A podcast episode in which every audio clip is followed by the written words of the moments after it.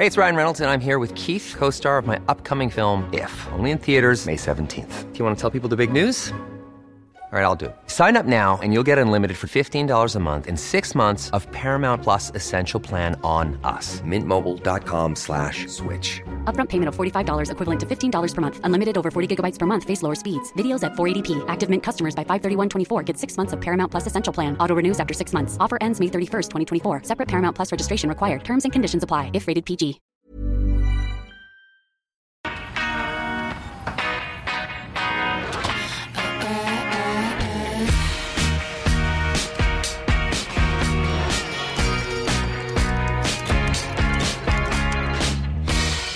Brush past me in the hallway and you don't think I, I, I can see it through you.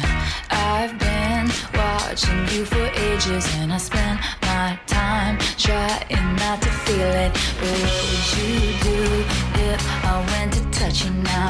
What would you do if they never found us out? What would you do if we never made up? Cause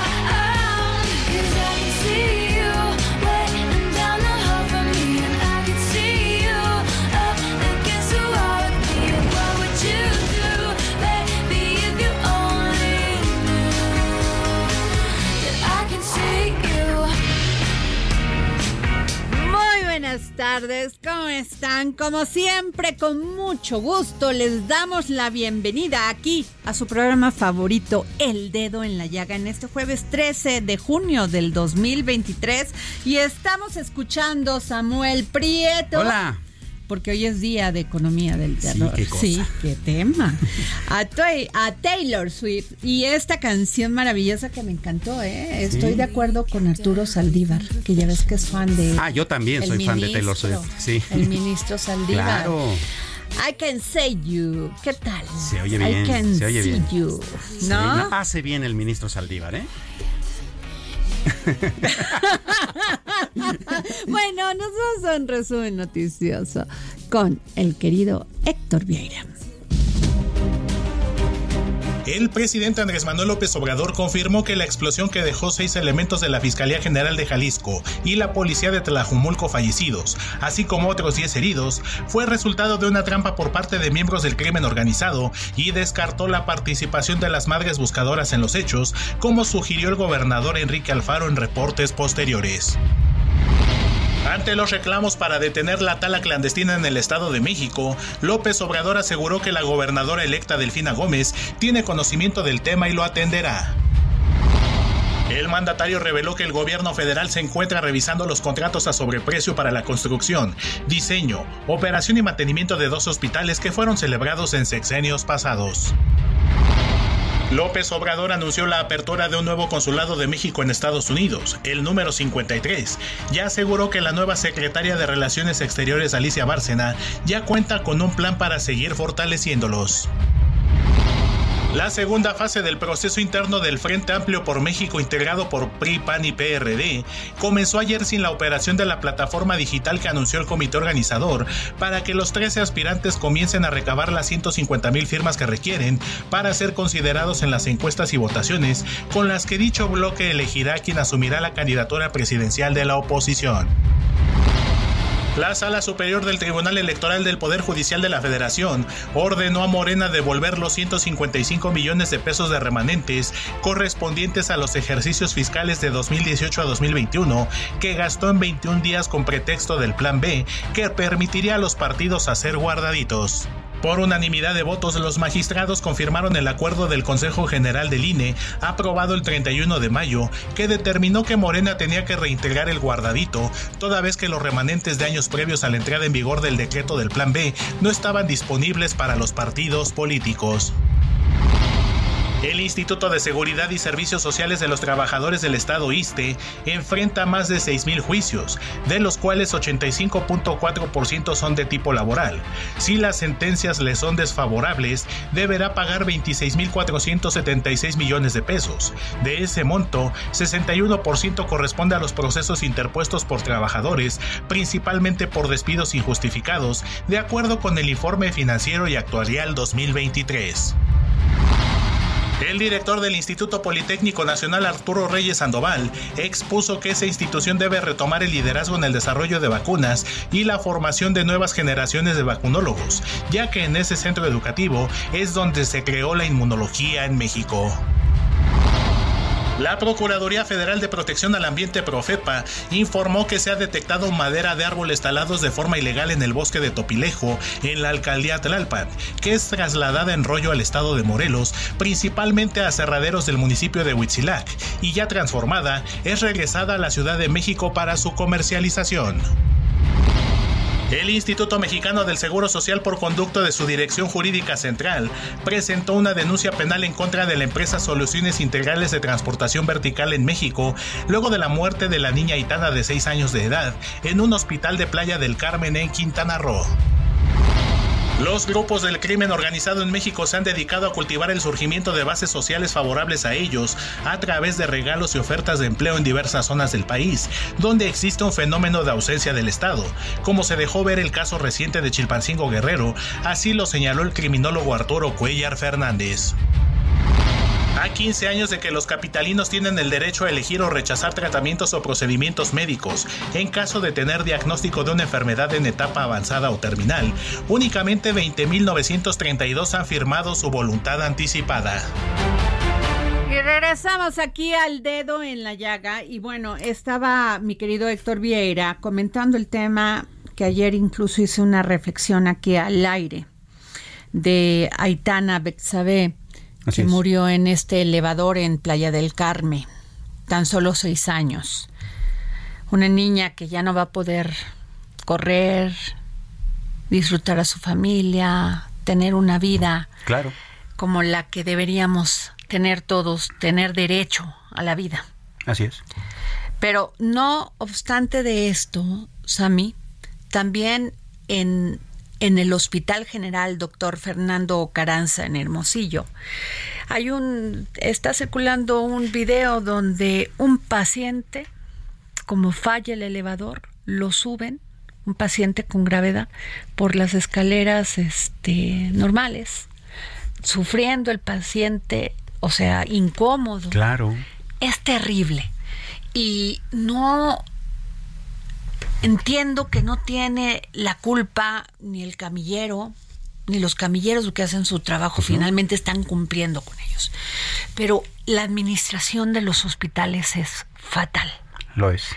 Y por lo visto, no solamente es fatal, sino que generan muertes. Así es. Sí, sin duda. Eh, está, está el caso de esta niña, está este paciente. La corrupción es muerte también. Sin duda, ¿no? Porque ahora resulta que subrogan el mantenimiento de los hospitales, esas empresas también no hacen el trabajo, pero sí se embolsan el dinero y entonces se, viene todo un problema, ¿no? Todos los que... Y además con, en el, perdón, y no sé si es el caso, pero, y es una especulación, pero como tienen que dar tantos moches, pues les queda tan poquito que dicen mejor que así siga. Así es. Así, ¿no? Mientras se den cuenta, mientras pase algo. Claro. Pero lo que nunca se imaginaron es que pudiese haber costado una vida. Así es se la juegan, ¿no? Y todos los que alguna vez hemos tenido seguridad social lo hemos visto, ¿no? Llegas a un hospital, pisos sucios, este, eh, corrosión, eh, hongos en las paredes, o sea, cosas que incluso anti-hospital, ¿no? Una falta de dignidad. Así es. Una falta de dignidad hacia los pacientes, a las personas que recurrimos, que vamos por una necesidad a un hospital, no es porque nos guste ir a pasear ahí, ¿verdad? O sea, es, un, es terrible ver no les importa ver una pared manchada, este despintada, el piso sucio, los chicles pegados, los todos los las sillas todas este rotas. ¿Por qué, Samuel? ¿Por qué creen que nos merecemos esto? Claro. ¿Por qué? Porque nos faltan el respeto todos los días. Y ese es exactamente el es punto. Es terrible lo que está pasando en México. Es terrible lo, lo que le pasó a Itana. Y lo que le pasó a este señor en Hermosillo. Y de nuevo un elevador, ¿no? Otra vez un elevador. Pero mira, te lo digo en cal, así tranquila, porque ayer, antier, cuando vi el caso de Aitana, me imaginé a su madre y a su padre en la desesperación por sacarla de ese, de ese hueco. Claro. Y saber que se les estaba muriendo su niña ahí adentro. Sin duda. No quiero imaginarme el dolor. Todos los seres humanos valemos lo mismo, pero en el caso específico de esta nena, ella era una gran bailarina. Tenía un futuro como deportista y como artista. Y tuvo la desgracia de tener dengue y que la llevaran al hospital. Así es. Fatal. En fin, nos vamos a otro tema. Samuel, fíjate que tengo en la línea y me da muchísimo gusto que me haya tomado la llamada para el dedo en la llaga el diputado Alejandro Enciso. Del, él es diputado y presidente de la Comisión de Legislación y Puntos Constitucionales. ¿Cómo está, diputado? Muy buenas tardes. Querida Adriana y Samuel, muchas gracias. Principalmente, muchas gracias por el espacio y la oportunidad de dirigirme a tu audiencia y también muy consternado con el tema que hoy comentan también el Estado de Hidalgo hoy vive un tema muy lamentable, una menor, un feminicidio que estamos viendo ahorita en el Congreso, acabamos de terminar la sesión, pero les platico porque está viendo un tema también. Por favor, cuéntanos. Una menor, fíjate que una menor de 12 años en el municipio de Chapulhuacán fue asesinada por su novio de 15 años. Imagínate la eh, violada con violencia, eh, se, se encontró con señas de violencia y bueno, pues el menor fue puesto a disposición de las autoridades y, lo dejaron salir hoy en el Congreso de Hidalgo. Hicimos un exhorto a los diputados para, para poder llegar a, a, las, a las, máximas consecuencias y apoyar a, los, a la familia de Yaretsi del municipio de Chapulhuacán. Todo el tema, mi querida Adriana y Samuel, por el tema que también están platicando, que nos sumamos desde Hidalgo, tan sensible que sucedió en este hospital del IMSS, que es lamentable y también estamos muy concernados y estamos sumados para para que para que dejen de ocurrir ese tipo de temas y todos se, pasen la, la pelotita. Alejandro, ¿qué ha pasado? ¿Dónde se rompió México? ¿Dónde? ¿Dónde se quebró México? Es triste, claro, es un tema eh, cultural, hoy es terrible lo que está pasando en el país. Por eso es que les mencioné a todo tu auditorio ese tema de Yaretsi en, en Hidalgo, que es súper triste, penoso. Imagínate una niña de 12 años que le dijo a la familia que iba a hacer su tarea con su novio, el menor también de 15 años la asesina, eh, antes eso la deja eh, desfigurada del rostro y la encuentran en una cancha en este municipio. Es lamentable, Adriana. Pero bueno, pues aquí estoy a la orden, Adriana, para ver Terrible. platicar temas este y, siempre a la orden y también para Samuel Pietro. Eh, eh, Alex, bueno, pasando otro, a otro orden de, ideas y de temas. estuviste con el exgobernador Omar Fayad en este evento de México Lectivo. Estabas ahí, creo que en segunda fila.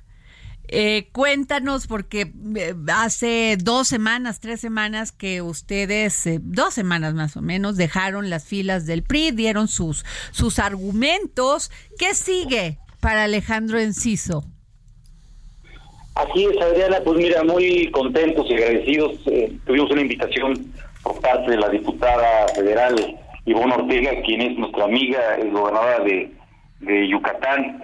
Pues mira, eh, estoy muy comprometido en mi cargo como diputado local. Eh, en tu presentación, pues soy presidente de la Comisión de Legislación. Pero en casi un año que retomé mi curul, luego de haberme desempeñado como el jefe de la oficina del, gobernador Omar Fayad, quien, quien comentas, he presentado más de 20 iniciativas un número similar de acuerdos y tengo atención ciudadana en barrios, colonias y prácticamente en todo el estado que me permite mi carácter de plurinominal. No soy un hombre de futurismo, Adriana, pero sí de mucho trabajo y compromiso y seguiré con mi labor y representado a todos los sectores sociales de mi estado y hoy, pues en esta nueva vertiente que hemos creado en el estado de Hidalgo que ha dado prensa nacional por la valentía que tomamos los ocho diputados anteriormente del PRI y formar el grupo plural independiente, Adriana. Oye, eh, con mucho desdén, Alejandro Moreno, famoso por el sobrenombre de Alito, dice que no importaba, que qué bueno que se iban, que no sumaban nada y que se iba a generar un cambio este diferente en el PRI y que nuevos gente nueva, jóvenes, ¿tú qué piensas? Pues mire, es impresentable este señor, trato de ya, ya mencionarlo. Lamento mucho lo que le está pasando al partido que me dio muchas cosas, sobre todo toda mi trayectoria y, los más de 20 años que llevo en el militaba en el Partido de Revolución Institucional. Pero bueno, pues el señor secuestró el partido y ha hecho bien su trabajo, ¿no? Destruirlo eh, a nivel nacional. Pero bueno, en Hidalgo lo que te platico es que tomamos una decisión los ocho diputados locales y dejamos sin, sin representación al Partido Revolución Institucional. No solo el PRI, se vinieron 16 alcaldes, hoy somos la segunda fuerza en el Estado de Hidalgo, contamos con representantes prácticamente en todo el Estado de Hidalgo. Eh, y bueno, pues eh, debemos seguir fortaleciendo el grupo para consolidarnos a corto y a mediano plazo. Eh, mira, hemos recibido gran respuesta, no solo por parte de quienes renunciamos a nuestra militancia, hay actores políticos, Adriana, de otras expresiones partidistas que nos han acercado para sumarse a este grupo. Actualmente estamos en una etapa de consolidación interna y de nuestras estructuras regionales y nuestra visión es fortalecer como una verdadera fuerza política en Hidalgo nos han visto en el evento de México Colectivo que recibimos de invitación y pues un preámbulo a Movimiento Ciudadano, pero en este momento pues no tenemos eh, ningún acercamiento, hemos tenido acercamiento con partidos políticos, pero hasta el momento con, con ninguna formalidad. Dante, el líder de MC, pues eh, quedó de platicar con el licenciado Omar Fallar para, para ver qué, qué podemos construir juntos, pero esto pues eh, puede puede generar muchas vertientes. Por lo mientras es trabajar y consolidarnos como es importante y como la segunda fuerza política más importante en el Estado Hidalgo después de, de Morena. Alex, te podríamos empezar a contar, a mencionar como un precandidato, porque ya ves que está de moda este las corcholatas, en este caso no, pero ¿tienes alguna ambición para seguir tu carrera política en la senaduría, en la gobernatura? Sí, claro, Adriana, mira, eh, mientras haya causas, Alejandro Enciso tiene mucho que trabajar. Como te lo dije anteriormente a ti, a querido Samuel, no soy un hombre de futurismos, pero sí de mucho trabajo y compromiso y seguiré con mi labor y representando a todos los sectores sociales de mi estado. Eh, hoy tenemos que consolidar este grupo político y seguir trabajando muy, muy, muy de cerca con la ciudadanía porque todos los diputados tenemos mucha representación en el Estado de Hidalgo y tenemos una gran responsabilidad de darle los mejores resultados y trabajar.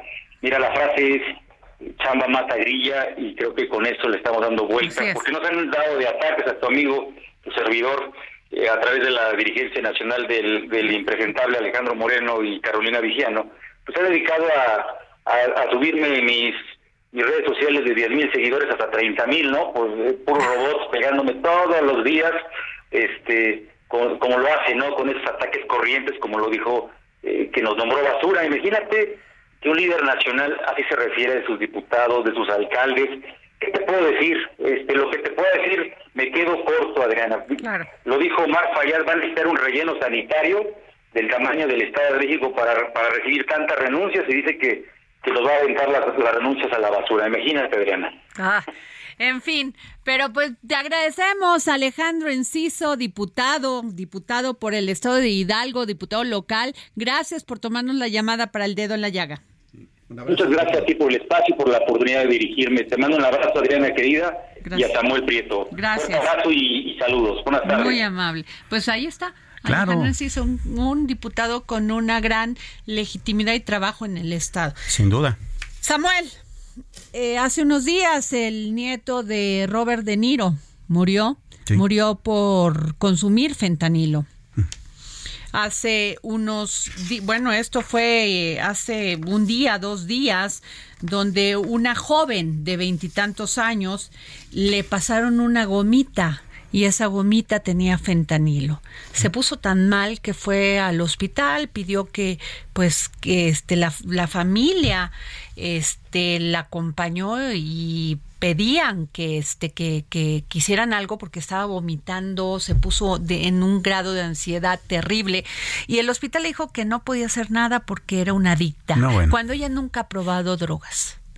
O sea, le pasaron una gomita Así es. No supieron qué hacer, no, no supieron cómo auxiliarla. Y peor aún, la reacción, ¿no? No, no, la reacción fue fatal.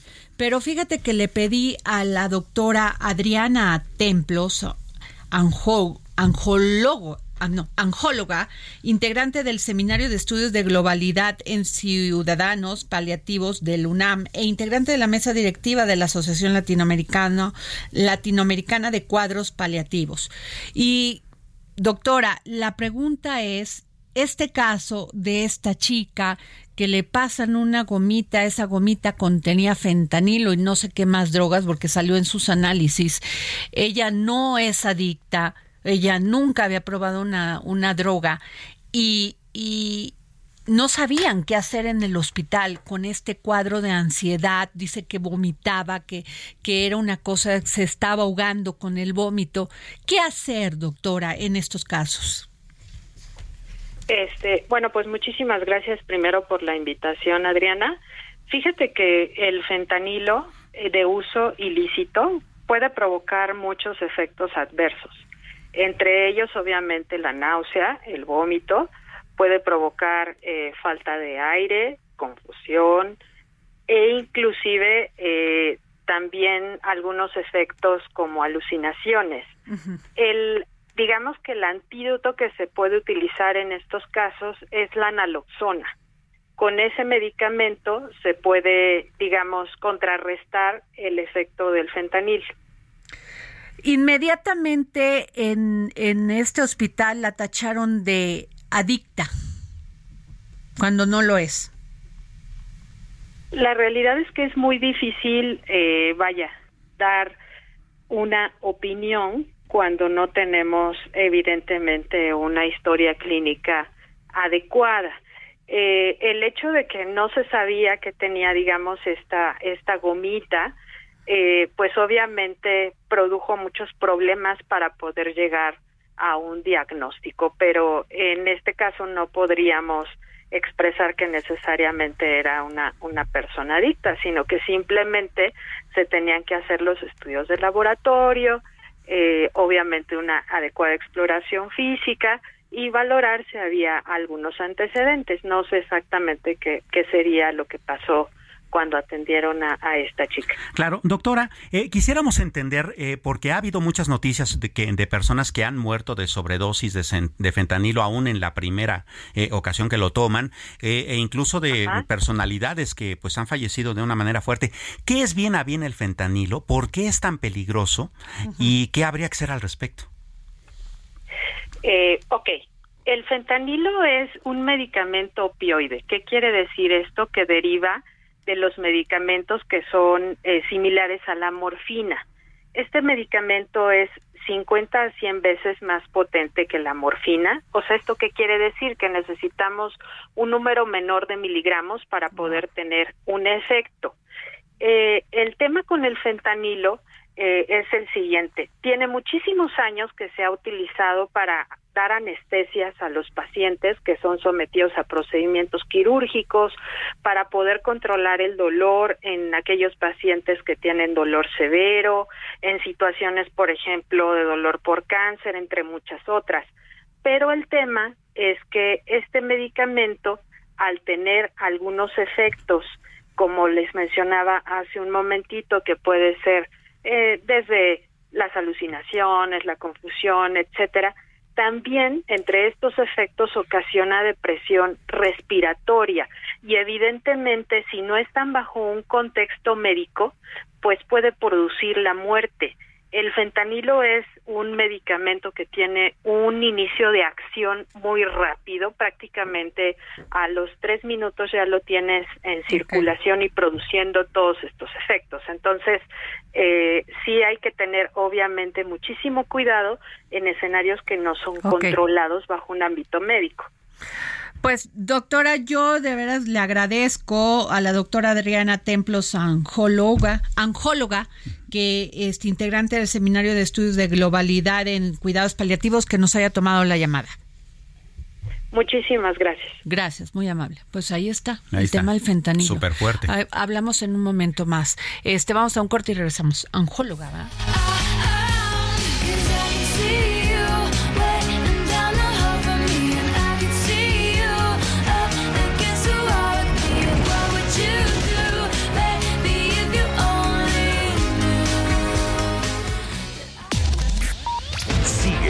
Adriana Delgado en su cuenta de Twitter. Arroba Adri Delgado Ruiz.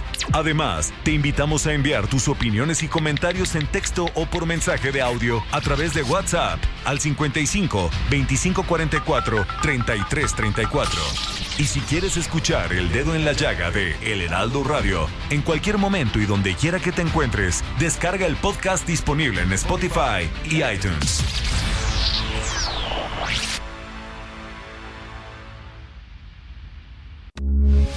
Heraldo Radio, con la H que sí suena y ahora también se escucha.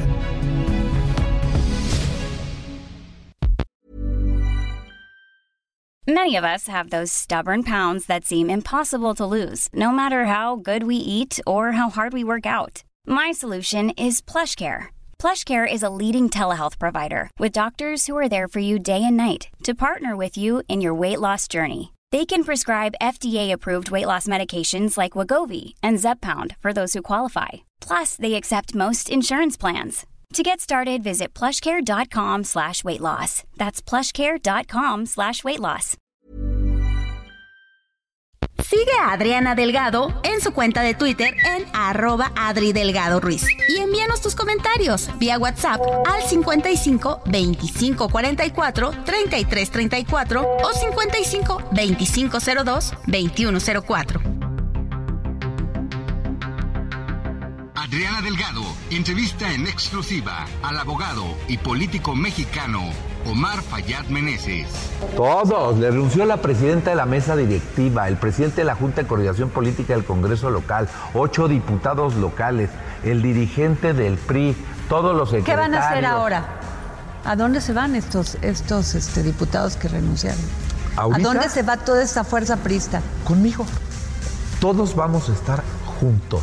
Y yo no he revelado hacia dónde vamos a inclinar nuestras baterías. Ok. Eh, he tenido pláticas con fuerzas políticas del país, de gente muy seria y muy importante.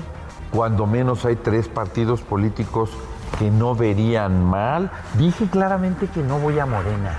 O sea, yo no me salí del PRI para irme hoy a Morena. Ni a ningún ¿Por lado. qué querían que te pelearas con el presidente y con el actual gobernador? Este, ¿Por qué querían generar? A ver, que- yo te voy a decir una cosa. Te voy a decir otra de las razones por la que me voy. Todo lo que llega del PRI nacional al PRI de Hidalgo es péguenle al presidente y al gobernador. Y están acostumbrados a eso, yo no. Jueves, 10.30 de la noche. El dedo en la llaga. Heraldo Televisión. Bueno, pues se va a poner buena esta entrevista. Es la segunda parte, Samuel Prieto, de esta entrevista que le realicé a Omar Fayad, es gobernador de Hidalgo y que también ya renunció al PRI. Claro. Y él, junto con Ale- Alejandro Enciso, el diputado de Hidalgo que acabamos de entrevistar. Y pues ya, dicen, no, a ver, y si me tocan tantito, si sí, les mando un mensaje. Si siguen molestándome, o sea, Alito y compañía, Comité Ejecutivo Nacional del PRI, diputados, este, les voy a demostrar que sí los ayudé. ¿Y cómo Claro, los ayudé? Claro. Ándale. Que además eso es notorio, ¿no? Pero bueno, a este pero, pues, paso. nadie le gusta perder y menos a ellos. Claro. Entonces, pues se fueron contra Omar Fayad y dicen: Yo no tenía por qué pe- este, pelearme con el presidente Andrés Manuel López Obrador. ¿Por qué? Y tampoco iba a hacer algo en contra de la ley. O Claro. sea, ¿qué querían? O sea, no, bueno, se va a poner buena esta entrevista, no se la pierdan, es hoy a las diez y media de la noche por el Heraldo Heraldo Televisión. Televisión. Y les tengo una sorpresa porque la próxima semana, también en jueves, va, este, tenemos la entrevista con Adán Augusto López quien es aspirante a este comité de defensa, a ver, déjame si me sale completito. Comités de defensa de la cuarta transformación. Así es. O sea, no precampaños, nada. O sea, aspirante al comi a ser el coordinador del comité de defensa de la cuarta Mira, transformación. ya, ya, ya me salió. salió. bueno, pues ahí está. Entonces, no se la pierdan, no va a salir, van a salir al- un promo de una declaración que me dio. Así que no se la pierdan, Samuel Prieto. Pues nos vamos al segundo resumen de noticias con nuestro querido Héctor Vieira, ¿no? Venga. Órale, vamos.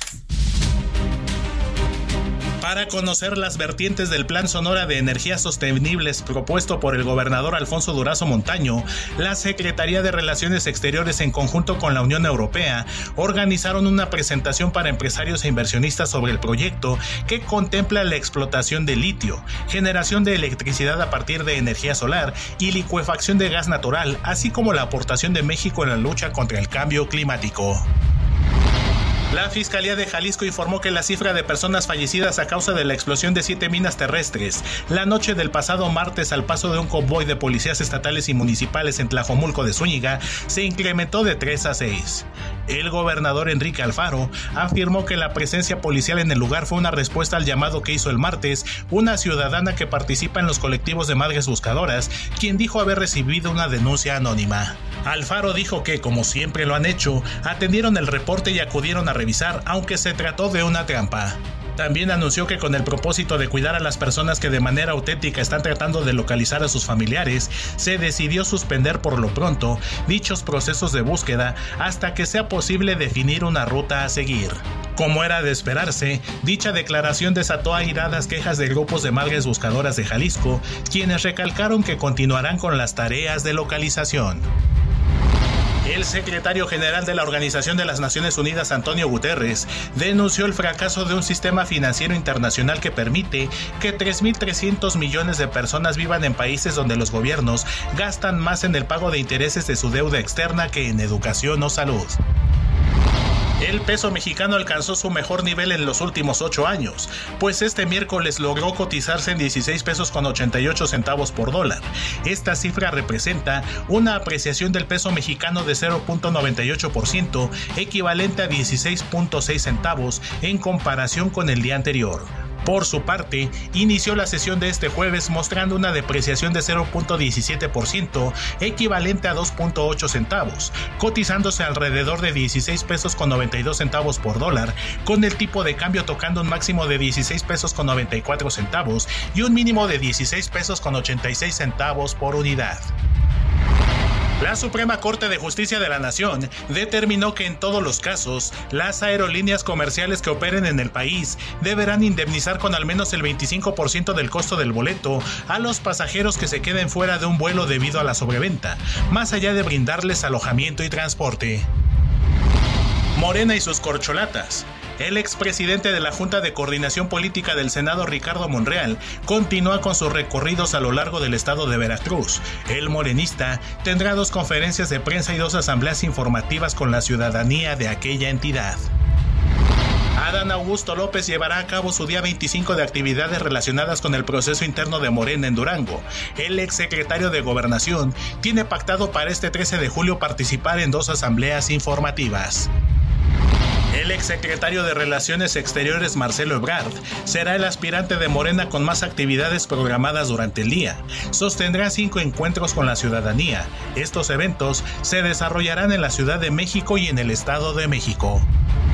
Por último, la ex jefa de gobierno de la Ciudad de México, Claudia Sheinbaum, se encargará de encabezar dos audiencias informativas para la ciudadanía en el estado de Veracruz.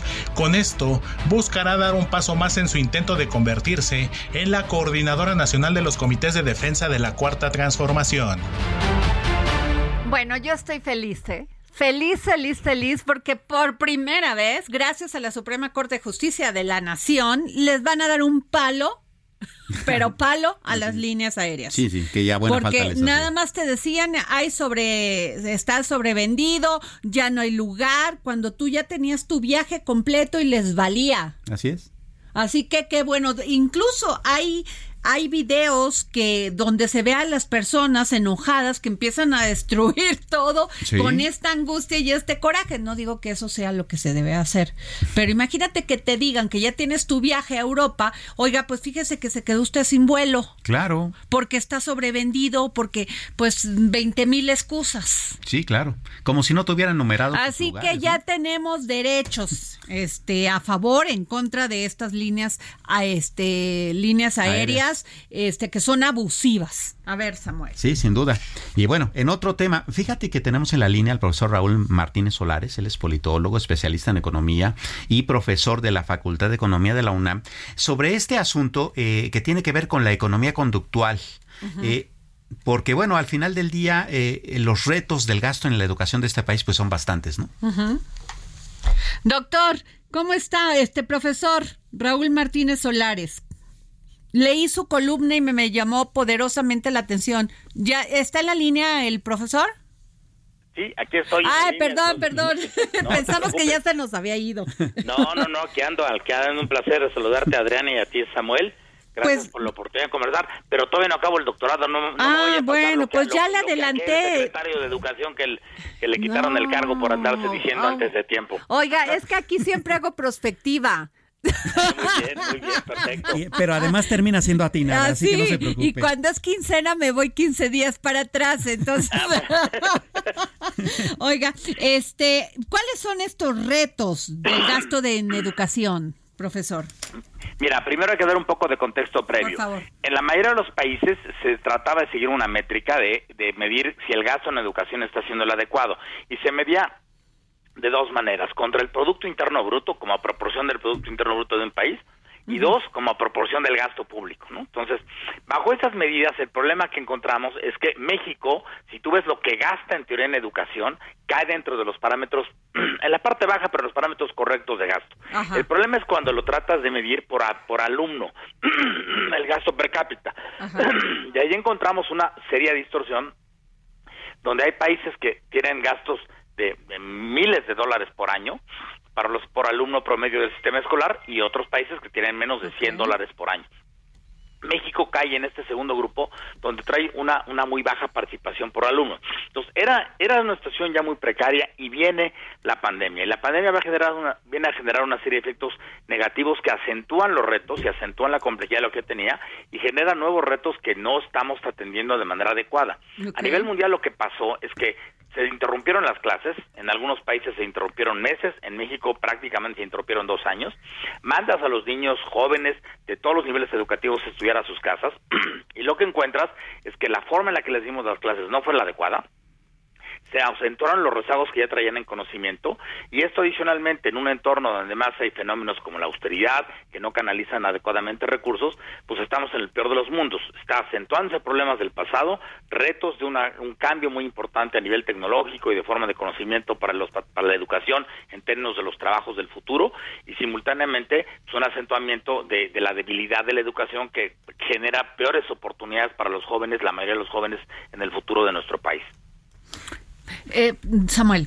Eh, eh, doctor, visto así, vamos, el reto es bastante complicado. Usted bien comentaba que durante la pandemia pues, se cierran las escuelas. Por un lado, las empresas de televisión, por ejemplo, tuvieron una gran aportación abriendo canales que se utilizaron 24/7 prácticamente para la educación, pero que en efecto fue insuficiente porque la interacción con los educadores no era tanta. Al, al mismo tiempo de que pues había personas malintencionadas que saqueaban escuelas y de las dejaban peor de como habían estado.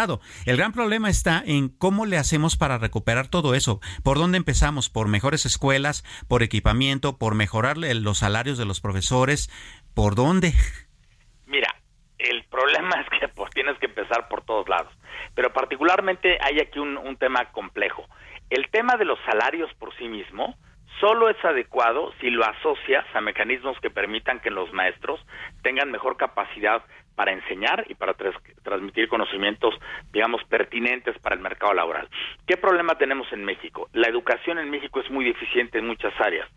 Eh, eh, México dejó de aplicar la prueba PISA, que es con lo que mide la OCDE la, información general. La prueba PISA no mide conocimiento, lo que mide es la utilización del conocimiento. Y se aplica a, a jóvenes que van con más o menos como en segundo de secundaria para estandarizar la información.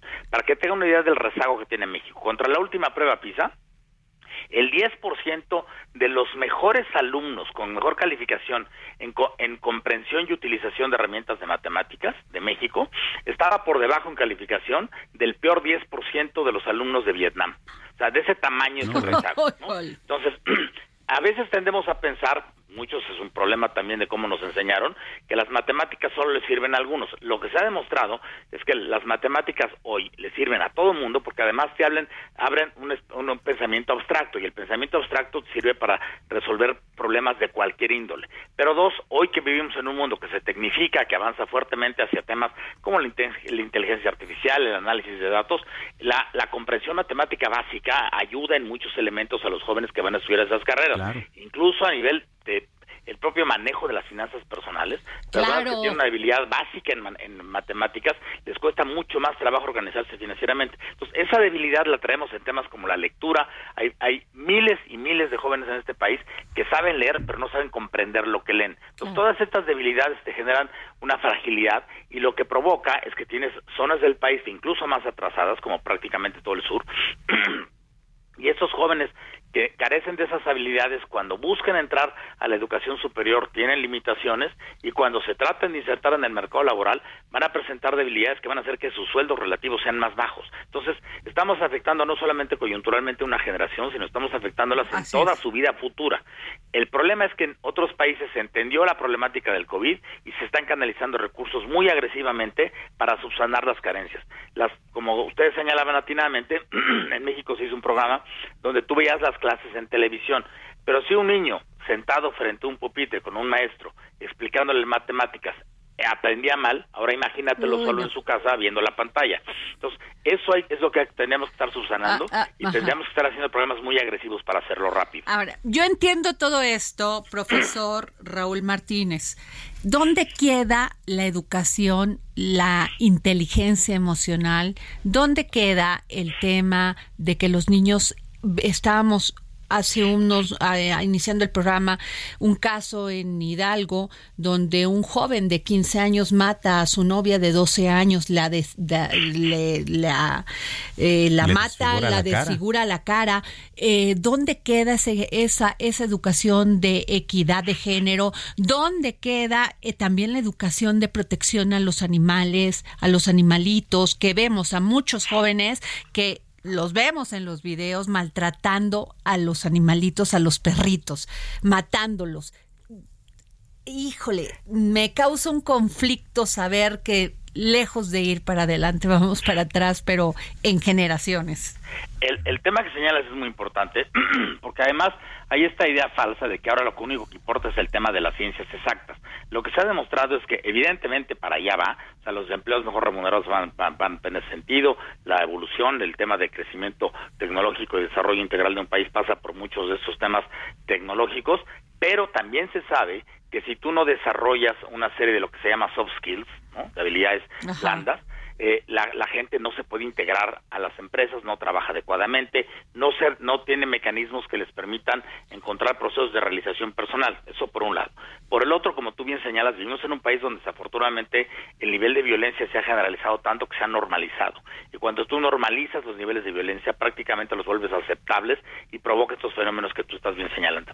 Hace muchísimo tiempo, una escritora muy importante, eh, Hannah Arendt, escribió un concepto que se llama la banalización del mal y prácticamente lo que refiere es que cuando una sociedad permite que la maldad se haga presente de manera permanente, entonces lo que ocurre es que lo convertimos en algo trivial, lo banalizamos y se vuelve algo que es casi casi cotidiano y eso es lo que desafortunadamente nos ha pasado como sociedad, pero eso cae dentro de otra esfera que tiene que ver con mecanismos que garanticen la certeza de la legalidad para acabar con las conductas ilegales y antisociales y el crimen organizado que tanto daña a la sociedad mexicana.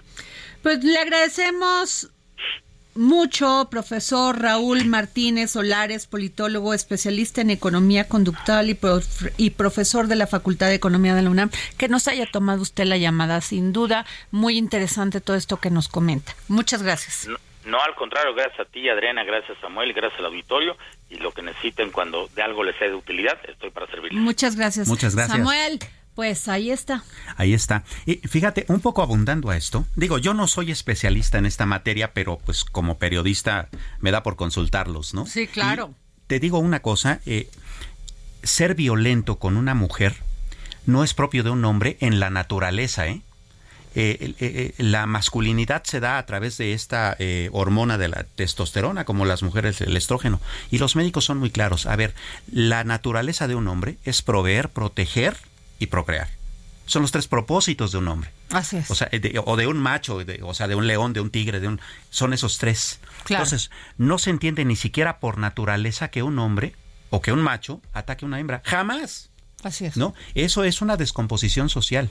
Sí, totalmente como especie. Claro. Pero además de eso, se supone que somos seres humanos. O sea, que entendemos, que tenemos conciencia, que entendemos, que somos conscientes del daño que puede ocasionar una acción. Claro. No.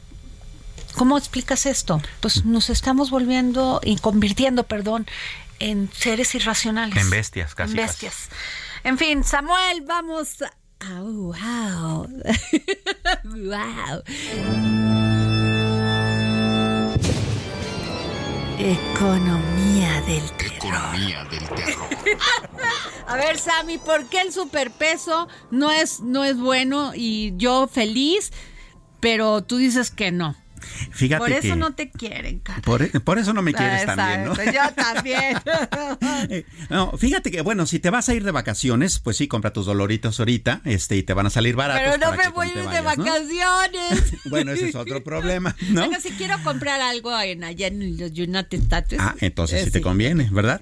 Pero fíjate, de repente el que el peso eh, esté tan, eh, tan apreciado, porque no, no está tan sobrevaluado, pero sí digamos que está mm, tan apreciado, terminaría siendo tan complicado e incluso terminaría trayéndonos como país eh, tantos problemas como si estuviera devaluado. ¿Por qué? Pues bueno, primero, eh, el turismo eh, se encarece y nosotros buena parte de nuestra economía pues viene del turismo. ¿Pero por qué se encarece? Pues justamente porque cuando llegan los extranjeros con sus dólares les dan menos pesos porque valen más los pesos. Ah. Y buena parte de los eh, turistas, tanto de Europa como de Estados Unidos, vienen a México primero porque somos buenísima onda y, lo, y el mejor país del mundo, pero segundo porque sale más barato vacacionar aquí que en sus países. Sí. Sí. ¿No? Entonces, si ellos traen sus, sus euros o sus pesos y el peso está tan fuerte, pues obtienen menos pesos por sus dólares y entonces eso fastidia directamente a la actividad eh, del turismo. Como ya lo habíamos comentado también en, en otras ocasiones, el hecho de que las remesas lleguen eh, con el peso tan fuerte, pues hace que las familias, que un gran porcentaje de las familias en, en, muchos estados viven de las remesas, pues obtengan igualmente menos pesos por sus dólares, y más aún en la industria. Si tú, por ejemplo, tienes aguacates, ¿no? Y exportas aguacates a Estados Unidos, pues genial, ¿no? Porque, vamos, es, por ejemplo, una, una parte de la actividad económica mexicana que está bastante fuerte, pero igual, eh, en los dólares que los aguacateros están recibiendo por su venta, pues se están convirtiendo en menos pesos, lo que aumenta también su, este, sus costos de producción. Ah, bueno, ese es un gran punto el que dices. Entonces, no tenemos que estar felices. No, no tenemos que estar felices. igual como que baje, como que suba mucho. Claro. ¿Y cuál es la única solución que se está encontrando por ahora? Bueno, pues la que deberíamos aplicar prácticamente para todo es ser más productivos, porque la productividad puede hacer que entonces que nuestras eh, eh, eh, manera de comercializar y producir pues mejoren, ¿no? Ok. te quería comentar también sobre el asunto de bueno, ayer tú lo, lo eh, abarcaste muy ampliamente este el asunto del accidente de Pemex. ¿Quieres números? A ver. Bueno, resulta que Pemex está 60% arriba del promedio de accidentes de, la industria petrolera en el mundo. 60% arriba. No sé por qué no me sorprende. ¿eh? Así es. Nosotros tenemos 0.35 accidentes por cada millón de horas hombre trabajadas, mientras que en el mundo pues andan en 0.10 y tantos, ¿no? O sea, es bastante amplio y parecen números pequeños, pero no lo son. Fíjate, en términos de, de, de de pérdidas, las cosas son bastante complicadas. Tú ayer, por ejemplo, decías que se han perdido 800 mil millones de pesos nada más por este accidente que sucede en la sonda de Campeche, ¿no? Y que nos va a costar 600 millones reparar todo el tema. Aparte que ya no podemos reparar las vidas humanas. Por supuesto. Bueno, pues Pemex aumentó 152% la frecuencia de sus accidentes eh, en su indicador de gravedad y aumentó 127% de, de, de 2020 a la fecha. En lo que va de esta administración, han muerto 22 trabajadores fallecidos y han sido lesionados 453. Nada más en este año eh, se han lesionado 40 trabajadores y 10 han muerto. O sea, la cosa es muy complicada. Eh, más allá de que se estamos hablando de vidas humanas, ya sea totalmente truncadas o de personas lesionadas, esto también conlleva muchos costos. Eh, o sea, el recuperar a un trabajador que fue lesionado sale bastante caro. Y por supuesto el costo eh, el, costo, de perder su familia, su padre de una familia. Ya somos números aquí nada más. Exorbitante, ¿no? Así es.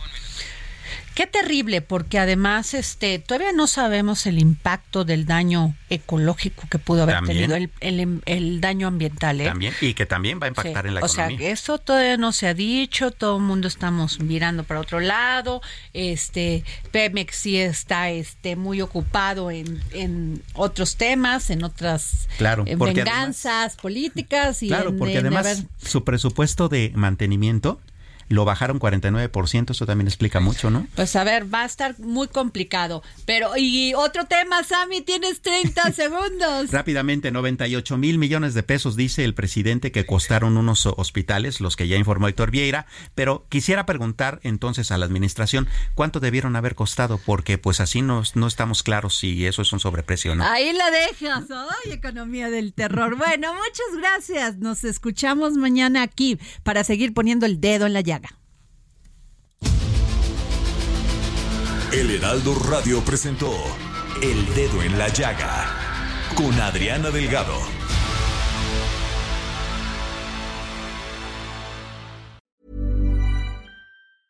Acast. Mit navn er Anders Morgenthaler. Over for mig sidder Roald Bergmann.